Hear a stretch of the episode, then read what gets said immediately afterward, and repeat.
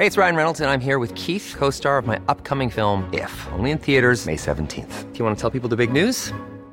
All right, I'll do. Sign up now and you'll get unlimited for $15 a month in six months of Paramount Plus Essential Plan on us. Mintmobile.com slash switch.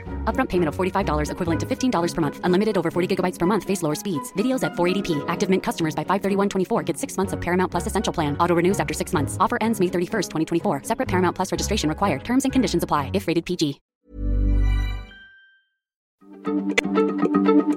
Heraldo Radio, la H se lee, se comparte, se ve y ahora también se escucha.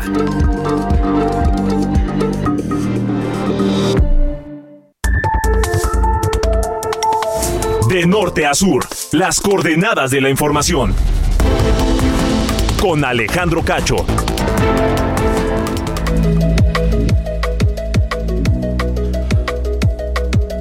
8 de la noche en punto tiempo del centro de la República Mexicana. Gracias por estar con nosotros en De Norte a Sur esta noche de miércoles 3 de agosto de 2022. Yo soy Alejandro Cacho y le agradezco que nos acompañen esta noche.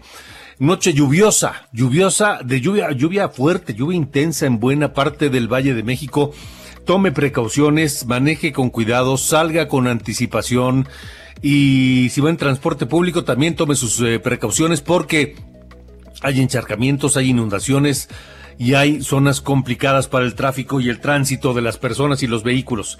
Esta noche aquí en De Norte a Sur hablaremos de lo que está ocurriendo en Coahuila, donde otra vez la pesadilla de los accidentes mineros. En Coahuila se activó el plan DN3 luego de que este mediodía en Sabinas, Coahuila, colapsó un pozo de carbón que dejó atrapados a 11 mineros según informó el gobierno del estado. El presidente Andrés Manuel López Obrador informó que en el lugar hay ya elementos de la Defensa Nacional con especialistas para rescatar a los mineros. De Coahuila vamos a Guanajuato, donde el periodista y empresario Ernesto Hernández, Ernesto Méndez, perdóneme, Ernesto Méndez, director de Tu Voz, fue asesinado en San Luis de la Paz, Guanajuato, luego de que un grupo armado irrumpió en un bar propiedad de la familia de Méndez. La organización Artículo 19 informó que el periodista tenía ya antecedentes de amenaza por su labor periodística. Y durante el primer semestre de este año, bueno, debo decirle que Ernesto Méndez se convierte en el periodista número 13 en ser asesinado en este 2022. Durante el primer semestre de este año aumentaron 14% los asesinatos de menores de edad a manos del crimen organizado. El crimen organizado que está viendo en los menores de edad en México una enorme veta de carne de cañón para sus actividades ilegales. Esta noche platicaré con Tania Ramírez, directora general de Redim, la red por los derechos de la infancia en México, esta noche aquí en De Norte a Sur. La Secretaría de Salud reporta 20.210 nuevos contagios por coronavirus y 123 muertes registradas, todo en las últimas 24 horas. Volvió a subir el número de fallecimientos arriba de los 100 diarios. Bank of America Securities redujo su pronóstico de crecimiento económico para México en 2023. Lo bajó de 1% a 0. 0%. Debido a la desaceleración que se esperaba o que se espera en Estados Unidos, a las elevadas tasas de interés y el conflicto energético dentro del TEMEC con Estados Unidos y Canadá. ¿Cómo va México en materia de competitividad social? Importante para evaluar el estado político empresarial de México. Sobre esto platicaré esta noche aquí en De Norte a Sur con Antonio Ocaranza Fernández, CEO de Oca Reputación. ¿Cuál es la reputación empresarial y de inversiones en México? Los Tigres del Norte se presentarán en el Zócalo de la Ciudad de México el próximo 15 de septiembre, anuncia López Obrador, quien afirma que su gobierno ahorra y que la pobreza franciscana alcanza para que haya alegría y felicidad en el pueblo. Es decir, la pobreza franciscana aplica solo en los bueyes de mi compadre. I've got you under my skin. I've got you deep in the heart of me. You're so deep in my heart, part of me. I've got you, yes, I do, under my skin.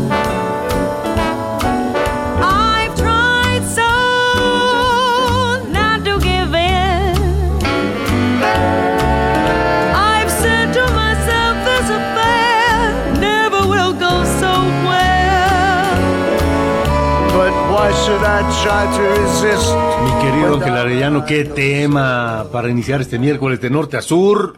Uno de los legendarios temas de Frank Blue Eyes Sinatra y de otros intérpretes, por supuesto. I Got You Under My Skin, Te llevo debajo de mi piel.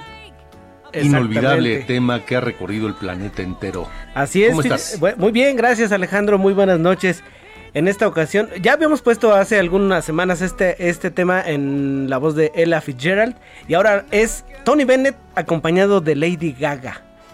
Son las dos voces que interpretan a dúo esta canción de Frank, que hizo famoso Frank Sinatra. Y fíjate que pues por, varias razones, en principio Lady Gaga y Tony Bennett obtuvieron una, una nominación tardía al Emmy por su concierto especial One Last Time, An Evening with Tony Bennett and Lady Gaga. Es un trabajo que documenta las dos últimas presentaciones en vivo de Tony Bennett. Porque resulta que pues fue un concierto que tuvieron entradas agotadas el año pasado en el, en el, en el Radio City Music Hall, allá en la ciudad de Nueva York, en agosto de 2021 precisamente. Estaba nominado, pero como no, digamos, formaban parte del, del equipo técnico, pues no fueron incluidos, pero ayer se dio a conocer que sí y son incluidos como, eh, como anfitriones de este especial, así que ya están incluidos en las nominaciones de, los premios Emmy. Y hoy precisamente cumple años 96 Tony Bennett. Hace un año, eh, precisamente después de este concierto, tres días después, su familia dio a conocer que padecía Alzheimer y pues este concierto toma una relevancia muy especial porque pues puede constituirse ya como la última presentación de Tony Bennett y precisamente al lado de Lady Gaga, que la verdad este, este dueto a mí me sorprendió mucho en el 2014 cuando salió a la venta el álbum Chick to Chick de Tony Bennett y Lady Gaga. Habíamos acostumbrado, estábamos acostumbrados a escuchar a Lady Gaga con temas como Bad Romance, Alejandro, Poker Face y de repente nos sale con estas canciones del álbum clásico o del, catálogo de la música estadounidense, de la, de la música que pues se está escuchando mucho como Rod Stewart, por ejemplo, que está grabando del catálogo, ¿no? Lo llaman, que están grabando temas de este tipo y ahora Chick to Chick después de de, su carrera como pues música juvenil, pues Lady Gaga se introdujo de la mano de Tony Bennett, pues de un gran maestro, Alejandro. Sí, sí, sí, chick to chick, mejilla mejilla, mejilla y no puede tener mejor definición un tema o una, un trabajo como este. Así es. I got you under my skin. Así que, es parte de lo último que ha estado haciendo Lady Gaga a un lado de Tony Bennett. Eh, oye, Tony Bennett ha hecho duetos hasta con Vicente Fernández, ¿eh?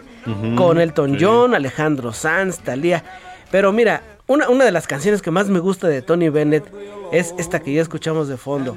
I left my heart in San Francisco. Pese a que él nació en, en Nueva York, pues es una canción emblemática de Tony Bennett. Y si te parece, con esta noche lluviosa, pues dejamos un fragmento para quien nos va escuchando y les ayudamos a pasar el mal trago de este aguacero allá en el tráfico Pero de la mira, ¿sabes qué? Vamos a traducir el mal trago en otro tipo de trago, ¿no?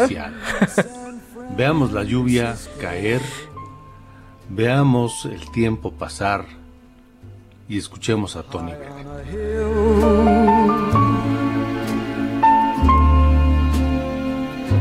It calls to me. Pues con esto nos quedamos, Alejandro. y continuamos de Me parece muy bien. Ángel Arayano, gracias. Gracias, buenas noches. Climb halfway to the stars. The morning De norte a sur, con Alejandro Cacho.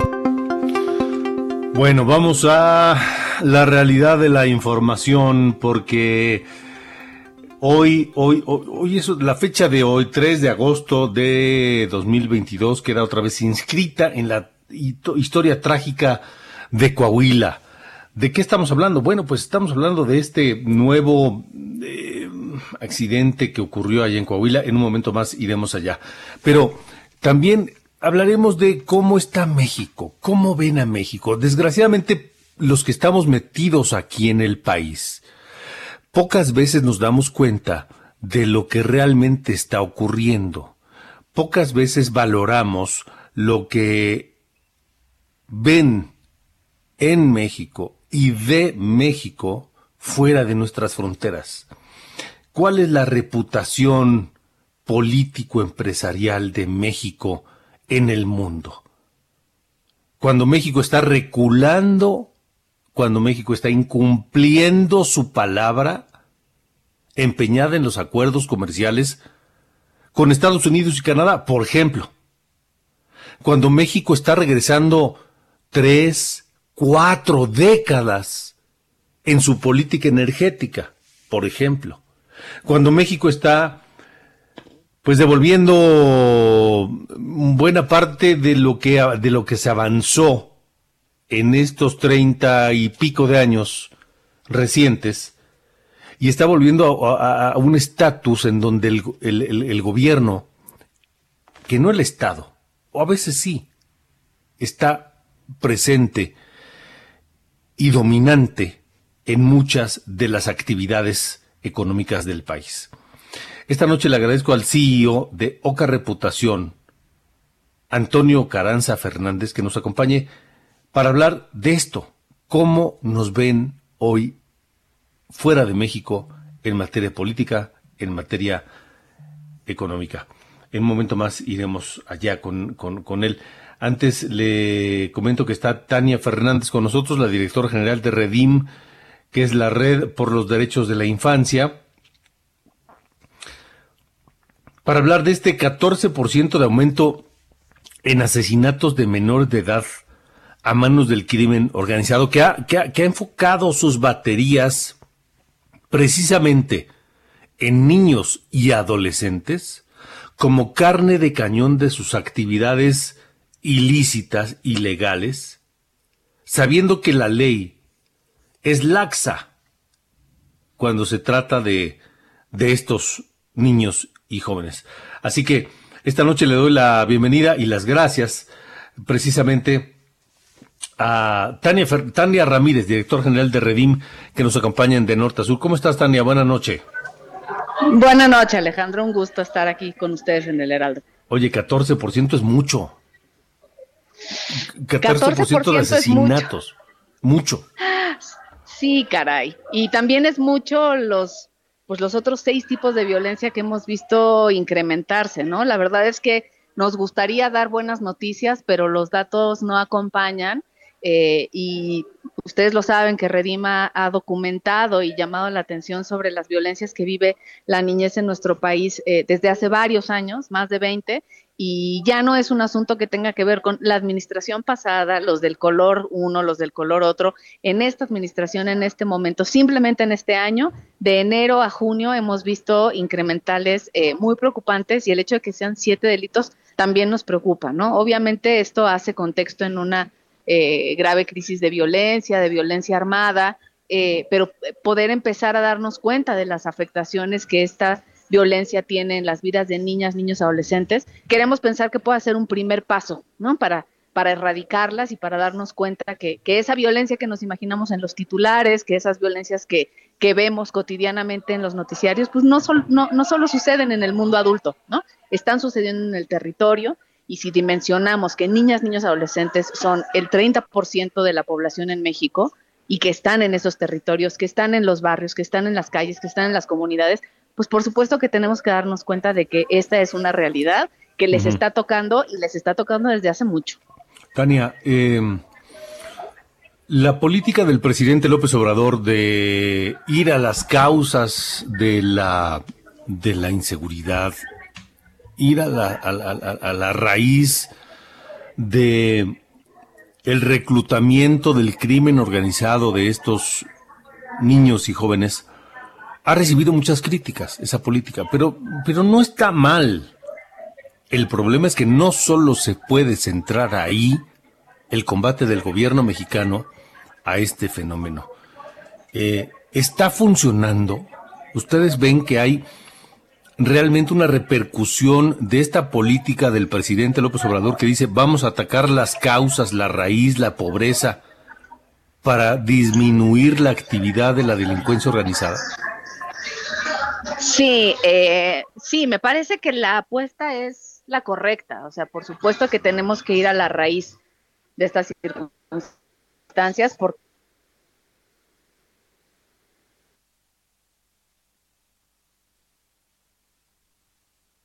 Bueno, me parece que tenemos alguna, algún problema con la comunicación de Tania. Tania eh, Ramírez, la directora general de Redim, la Red por los Derechos de la Infancia en México. Y como le decía, pues sí, eh, hay una razón. No es gratuito que el gobierno diga que los abrazos y no balazos es la política adecuada. Eh, pero no es suficiente, Tania, recuperamos la comunicación contigo.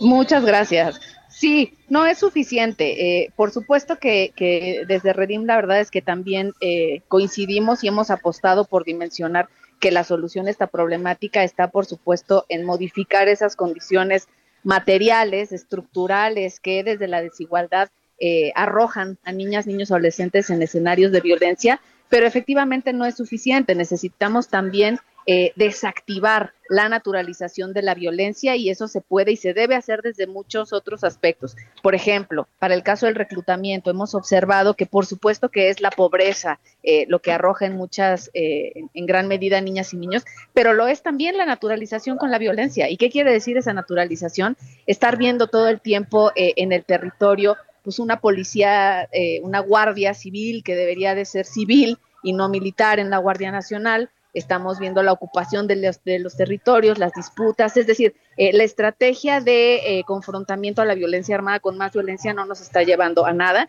y nos parece que tampoco se están desactivando en términos de lo simbólico y lo cultural, pues aquellos hitos que hacen que la niñez se adhiera fácilmente a la violencia. Se les sigue disfrazando de eh, soldados en, en un lunes de honores a la bandera, se les sigue entrenando, eh, lo vimos en Guanajuato hace unas semanas, en, programas de atención a la drogadicción que nada tiene que ver, pero bueno, jugando a enseñarles a utilizar armas, pues por supuesto que todo eso va siendo un caldo de cultivo en donde la violencia está mucho más cercana a ellas y a ellos y esto les arroja eh, en, manos directamente junto con esos otros factores de pobreza, de marginación y de expulsión.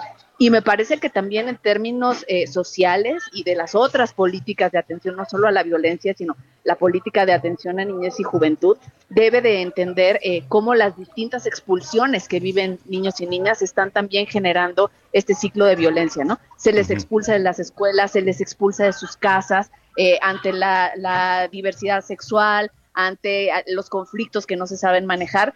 Y hay que hacernos cargo también de que incluso cuando hay violencia al interior de los hogares, eso no se puede achacar únicamente a la responsabilidad de las familias, ¿no es cierto? El Estado tiene que brindarle herramientas eh, de crianza positiva, marcos legales, eh, acercamiento a mejores prácticas para que desde, desde las familias también se puedan eh, proteger eh, a niñas y niños de, las violencias que estamos viendo que desde primera infancia viven y sus efectos se multiplican a lo largo del tiempo. Ahora, Tania, insisto, la pregunta, ¿está funcionando esta estrategia?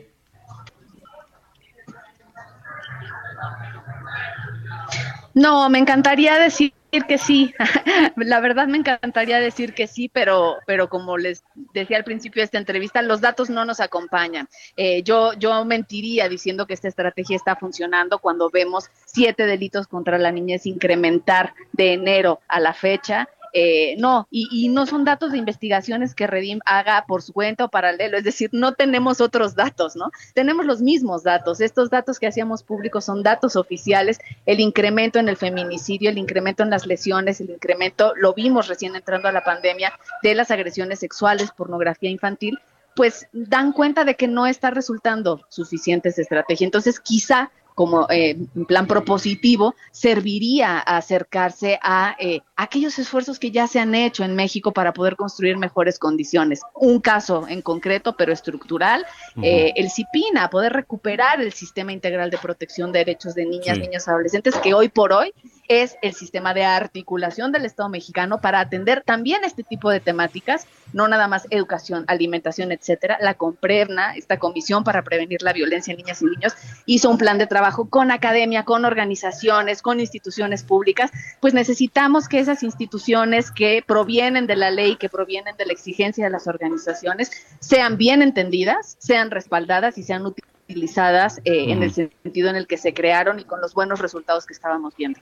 Pues esperemos que pronto el gobierno dé de, señales de conciencia de que esta política no está funcionando como se espera, como esperaríamos todos y pues corrija lo que haya que corregir. Tania Ramírez, directora general de Redim, gracias por haber estado aquí. Muchas gracias a ustedes y por recordar también que la niñez es titular de derechos hoy y no nada más son el futuro eh, que tiene que brillar en México.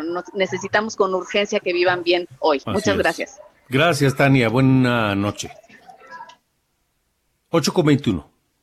De norte a sur, con Alejandro Cacho.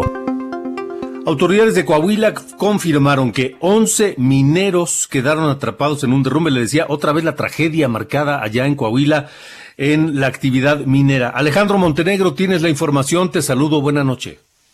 Buenas noches, Alejandro. Un gusto saludarte desde Coahuila. Y bueno, pues eh, como bien lo señalas, son 11 los mineros que continúan atrapados en este pozo que al filo del mediodía, bueno, pues sufrió un derrumbe después de que trabajadores que estaban en el interior de esta trabajando en labores de excavación, bueno, pues toparon con un cuerpo de agua que eh, provocó una inundación y posteriormente el derrumbe, de acuerdo con la información que ya confirmó tanto el gobierno de Coahuila como la Secretaría de Trabajo y Previsión Social. El secretario de Gobierno de Coahuila, Fernando de las Fuentes, hace, ah, hace un par de horas, bueno, pues señala que son 11 los mineros que están atrapados, además de eh, tres más que lograron salir por su propio pie y fueron trasladados a una clínica del IMSS para recibir atención médica. Es la información que han dado de manera oficial ya las autoridades a esta a esta hora del día. Y bueno pues por supuesto que la prioridad de los tres órdenes de gobierno que ya están en la zona pues es el rescate de las personas que continúan atrapadas. No se ha informado más y eh, por supuesto en qué en qué condiciones se encuentran ni, ni nada por el estilo.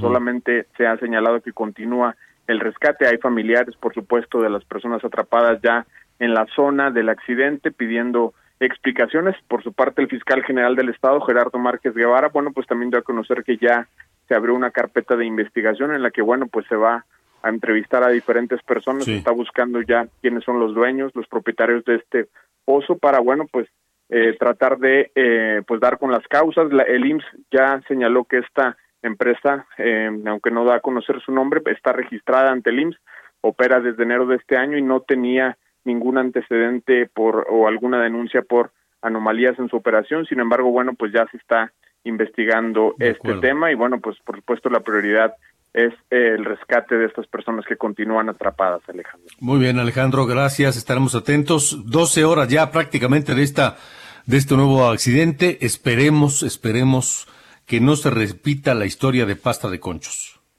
Así es, estamos eh, eh, esperando más información y por supuesto cualquier eh, eh, actualización, pues estaremos informándola con oportunidad. el año pasado justamente hubo un accidente en el que murieron siete mineros muy cerca del lugar en el que actualmente ocurren estos hechos. De acuerdo, Alejandro Montenegro, gracias. Muy buenas noches, Alejandro. Buenas noches. 8 con 24.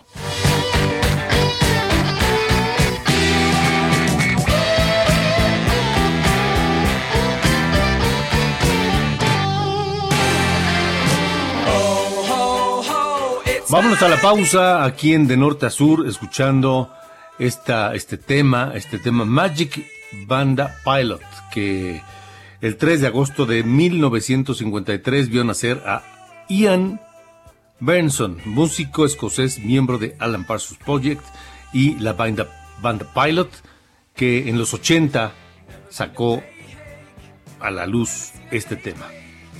Vamos a la pausa, volvemos en De Norte a Sur.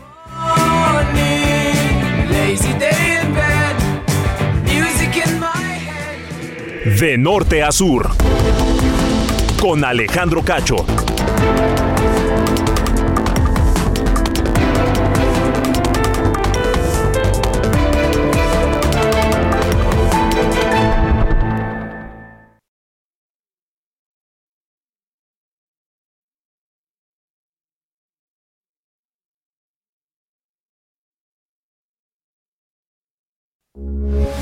Heraldo Radio, con la H que sí.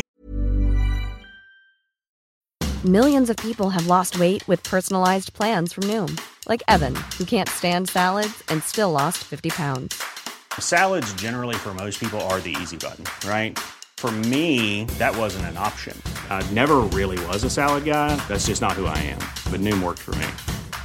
Get your personalized plan today at Noom.com. Real Noom user compensated to provide their story.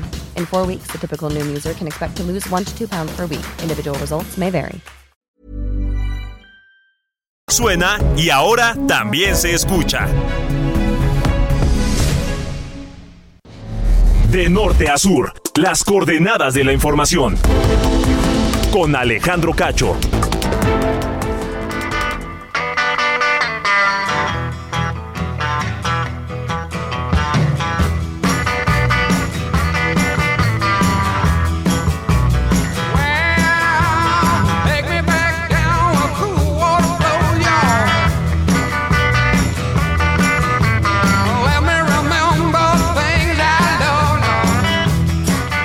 Súbele, mi querido Emanuel, porque esta es una de mis bandas favoritas. Creedence Clearwater Revival, 3 de agosto de 1969. Sale a la luz este gran tema legendario de Creedence, Green River, del tercer álbum de estudio de Creedence Clearwater Revival, que fue el segundo de los tres álbumes que lanzaron. Tuvieron una carrera muy corta, los Creedence una carrera muy corta. ¿Por qué? Porque eran despreciados. Eran despreciados por los eh, intérpretes de la música country porque decían, estos no son de música country. Y también eran despreciados por la, música rock porque decían, esto no era la música rock. Y no. Los Creedence Clearwater Revival eh, establecieron un nuevo ritmo el, la, música, el estilo Wayu que se conoció después y que le dio la vuelta al mundo, la vuelta al mundo, con una carrera de apenas unos cinco años más o menos, apenas tres álbumes, se convirtieron en una leyenda. Esta noche escuchamos Green River, 3 de agosto de 1969 de Creedence Clearwater Revival.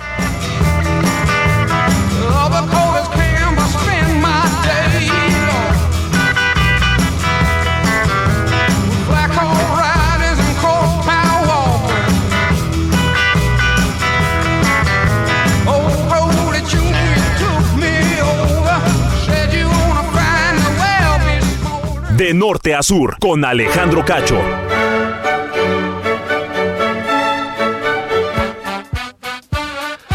Bueno, vamos con Carlos Allende, Sir Allende, porque si no, nos seguimos con los Creedence. Mi querido Carlos, adelante.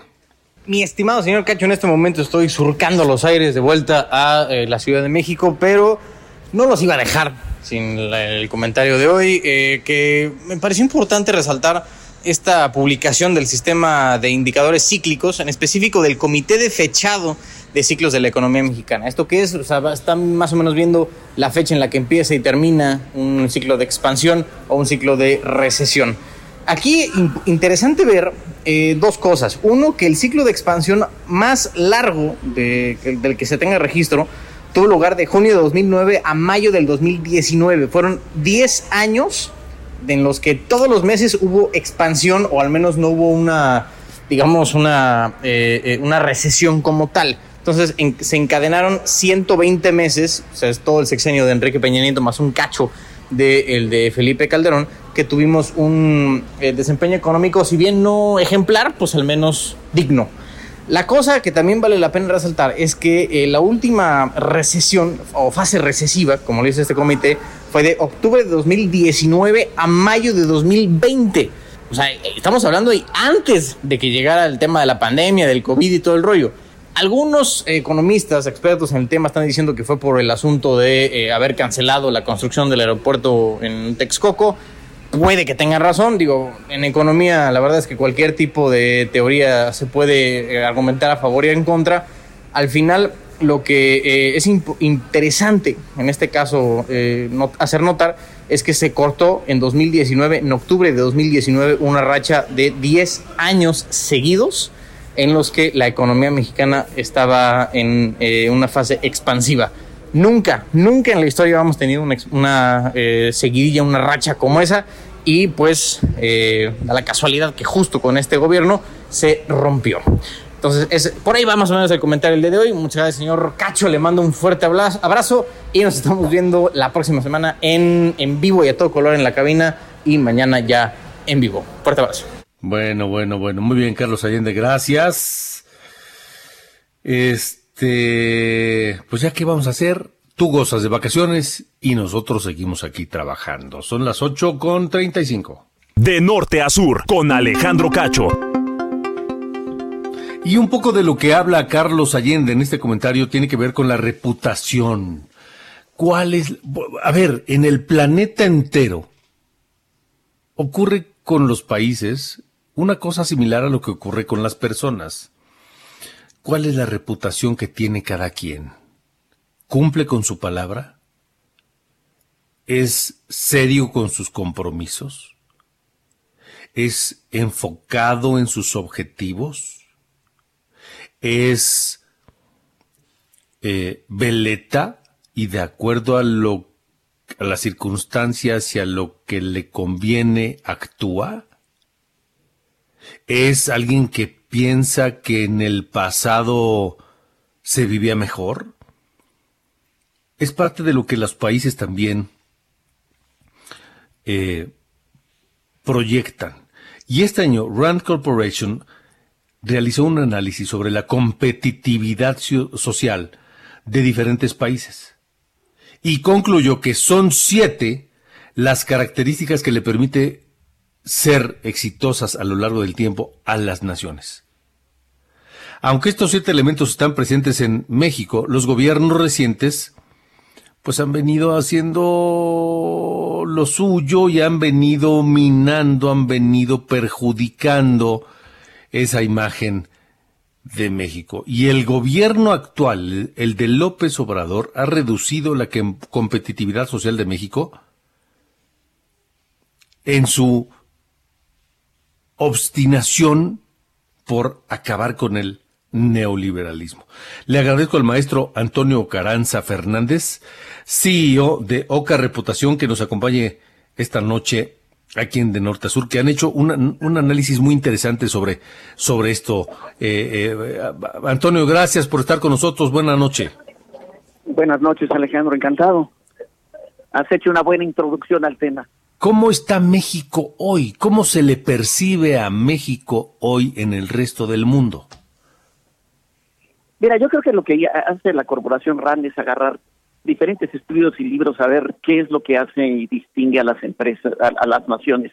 Eh, y yo creo, yo te diría que eh, en esos siete elementos que describe que tienen que ver con la identidad eh, nacional, tienen que ver con que todos tengamos oportunidades compartidas, que tengamos un Estado que es activo en la promoción del crecimiento, que tengamos instituciones efectivas para lidiar con, con temas eh, sociales, eh, que tengamos una sociedad que aprende y que, y, que, y que constantemente está mejorando las cosas que hace, y que también tengamos pluralismo y diversidad.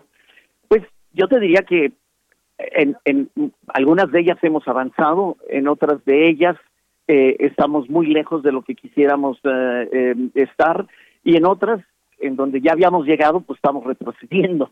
Entonces, eh, y creo que esta es una importante reflexión para ver hacia adelante qué deseamos, qué visión de país queremos, eh, qué, qué deberíamos estar cambiando de cada uno de estos elementos para tener un desarrollo sostenido y una visión que nos lleve a poner los recursos a 20 años en las cosas que queremos y necesitamos. ¿Qué es eso? ¿Qué necesitamos? ¿Qué hay que hacer?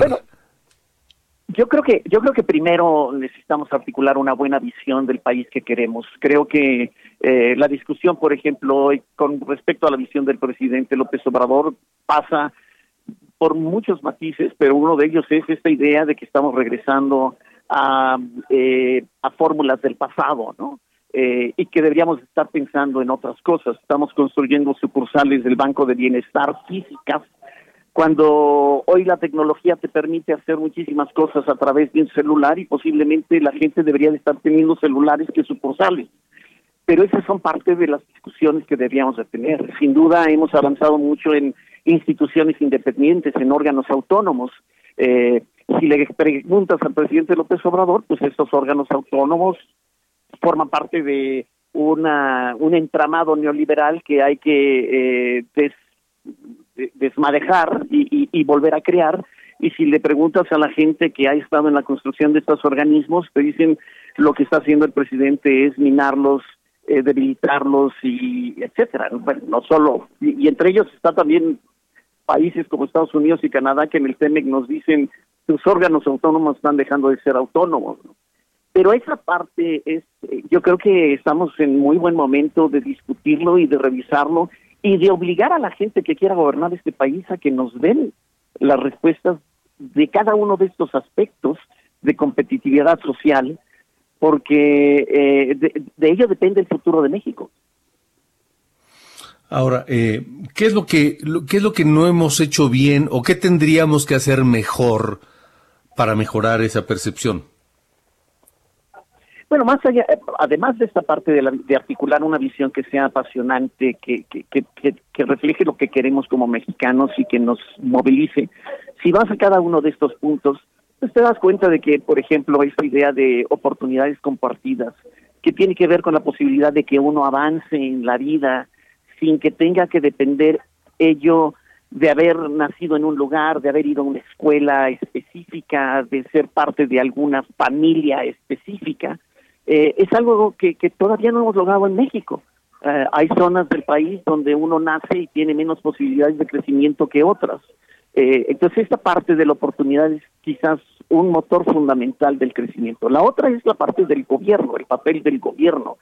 Somos un país que necesita de recursos, que no tiene muchos recursos y tiene que asignarlos de manera eh, bien pensada, pero que eh, no, no, no tiene ningún plan, ¿no? no, no, no. Y, y no solo no tiene ningún plan, en, ocasiones los planes que tienen no se cumplen. Eh, estamos esperando a ver si la economía nos dice si anunciamos un tercer plan de infraestructura, como si estuviéramos creciendo al 6% actualmente y no lo necesitáramos. Entonces, eh, esa es la parte de la discusión que tenemos eh, que hacer. Eh, y sin duda tenemos que mantener y fortalecer nuestras instituciones que nos permiten reducir los costos de interacción social, eh, desde los sindicatos hasta la Suprema Corte, hasta el INE, etcétera. Estas son instituciones que nos permiten tener certidumbre y cada vez sentimos que, que, que no sabemos si lo que dice la ley se va a respetar, si lo que eh, estamos comprando o cediendo o transaccionando eh, va a ser motivo de algún tipo de debate o de o de discusión como lo estamos viendo ahorita en el TEMEC, ¿no? Firmamos uh -huh. un tratado y ahorita estamos diciendo este y, y eso realmente es lo que firmé eh, y, y de qué se trató, ¿no? Entonces esos son aspectos, Alejandro, de lo que de lo que tiene que estar en el centro del debate y que nadie está abordando todavía. Estamos estamos en el anecdotario político, pero no estamos en la discusión de lo que debe ser un programa para México hacia adelante.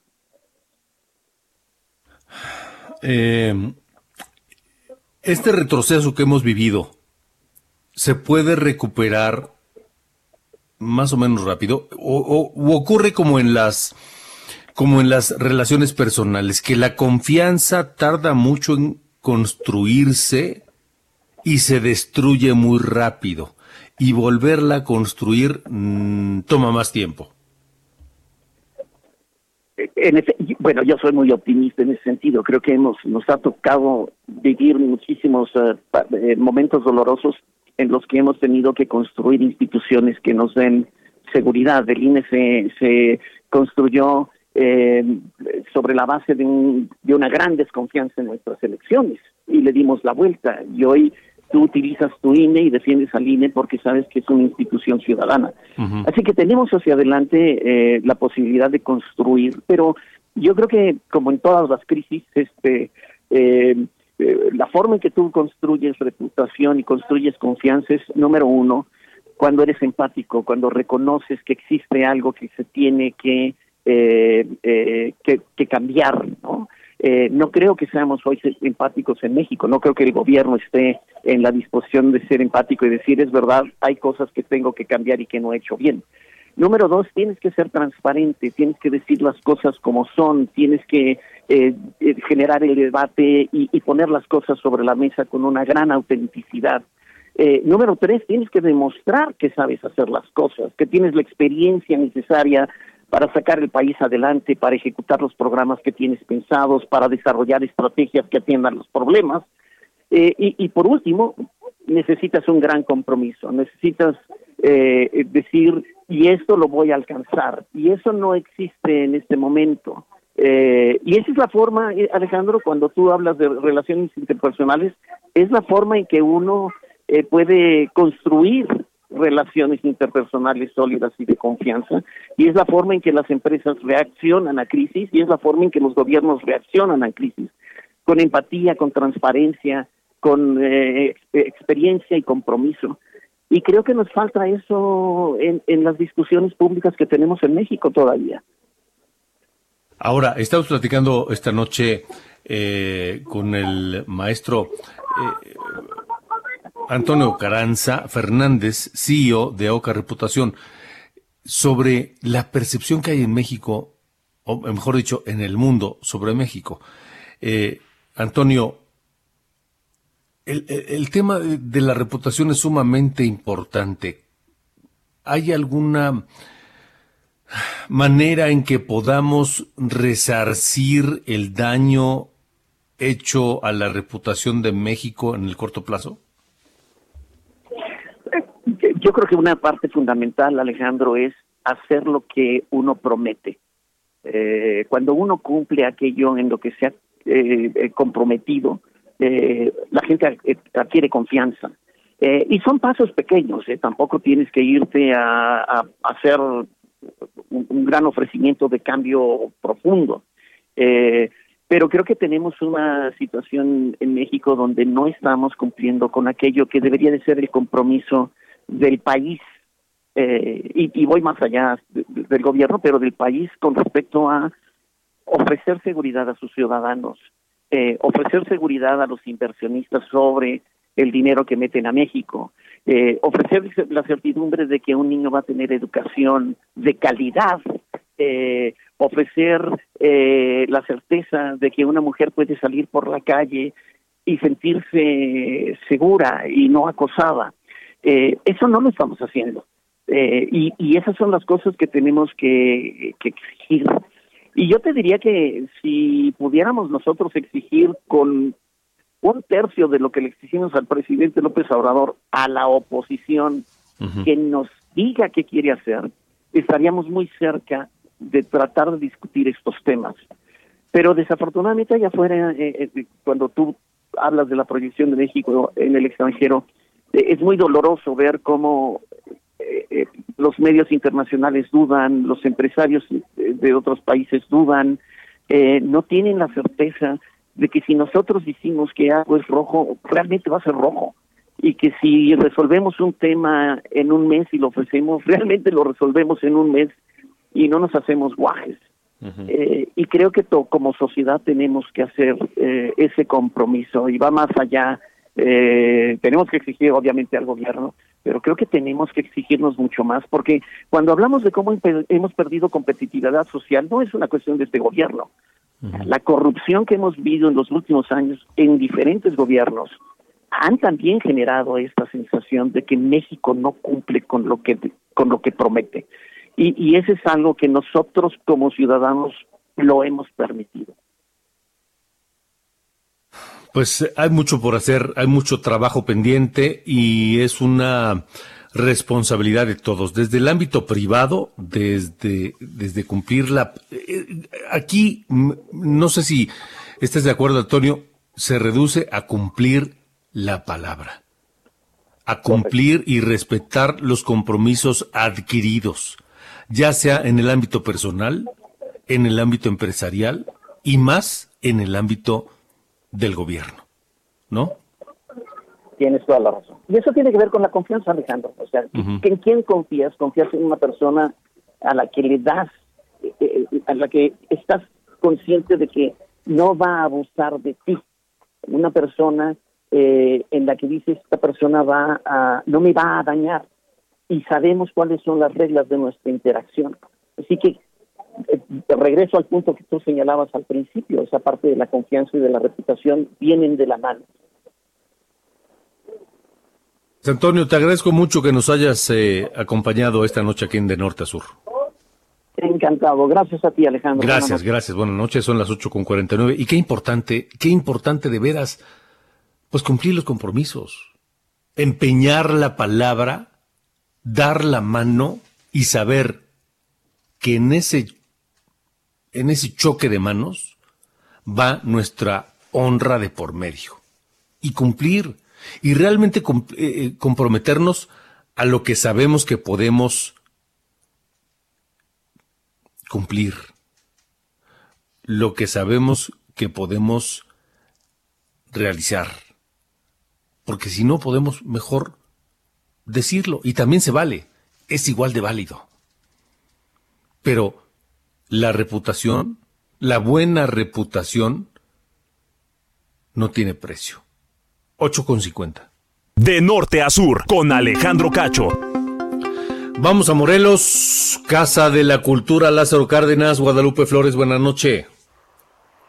Hola, ¿qué tal Alejandro? Muy buenas noches. Te saludo con mucho gusto a ti el auditorio. Pues esta mañana el gobernador de Morelos, José Blanco Bravo, inauguró la Casa de Cultura Lázaro Cárdenas, dijo que será un espacio que garantizará los derechos de niñas, niños y jóvenes al ofrecer eh, pues un lugar digno, libre y seguro para fortalecer el arte y la recreación.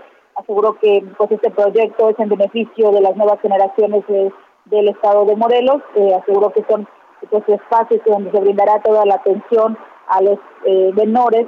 también se busca consolidar con ellos pues una cultura de paz y eh, Blanco Bravo pues también mencionó que este es un inmueble histórico que fue la casa de descanso del general Lázaro Cárdenas del Río en su periodo presidencial en los años 30 y ahora bueno se convierte en un lugar precisamente ideal para el talento morelense. Este proyecto pues eh, también fue impulsado gracias al recurso del gobierno federal y pues, por supuesto agradeció al presidente Andrés Manuel López Obrador eh, pues el apoyo para poder pues crear este nuevo proyecto, esta Casa de la Cultura, Lázaro Cárdenas. La información, Alejandro. Muchas gracias, Guadalupe. Buenas noches. Buenas noches. Vamos ahora de, de Morelos a Michoacán, porque allá, digo, conocemos todos lo que ocurrió con los sacerdotes jesuitas en la Sierra Tarahumara. Y, y, bueno, ha habido incidentes y hechos violentos en los que los sacerdotes son pues las víctimas. Ahora en Michoacán ocurre que un sacerdote denuncia también haber sido objeto de amenazas. Charbel Lucio, te saludo, buenas noches.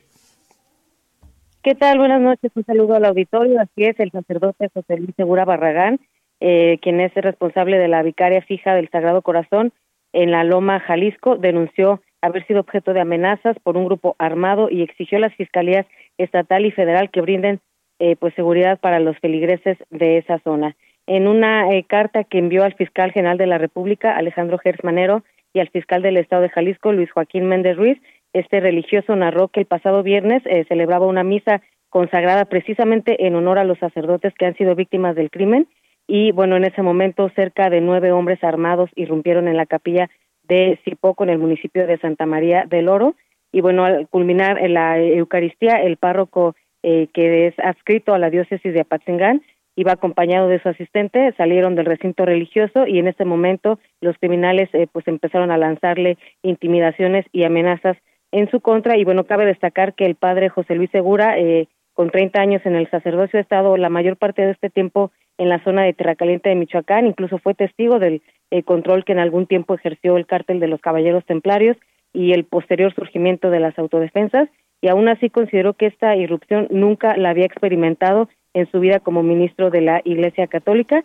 Y bueno, otra cosa que hay que destacar es que, eh, según narró el presbítero, el líder de esta célula delincuencial eh, que lo amenazó expresaba su interés por dialogar con él y afirmaba que su grupo controla esas tierras y que son originarios de Colombia. Esas son las, eh, pues, la, la narrativa del padre y esa es la información. Vaya, Charbel, gracias por la información. Y es que no hay un solo lugar en la República Mexicana donde pudiéramos decir, aquí, en esta zona, la violencia, la inseguridad, el cobro de, pi, de, de, de, derecho de piso y demás ha ido a la baja. No hay uno solo. 8,54.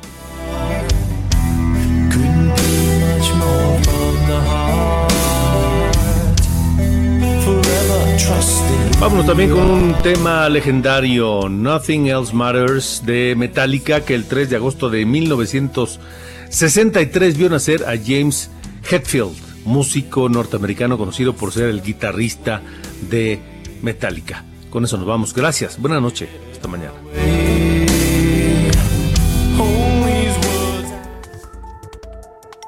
Esto fue De Norte a Sur, las coordenadas de la información con Alejandro Cacho.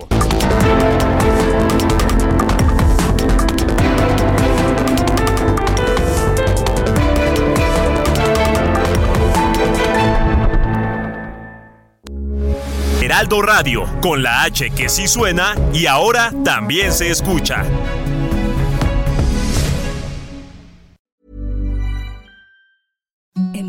Softest sheets you've ever felt. Now imagine them getting even softer over time. That's what you'll feel with Bowl and Branch's organic cotton sheets. In a recent customer survey, 96% replied that Bowl and Branch sheets get softer with every wash. Start getting your best night's sleep in these sheets that get softer and softer for years to come. Try their sheets with a 30-night guarantee. Plus, get 15% off your first order at bowlandbranch.com. Code BUTTERY. Exclusions apply. See site for details.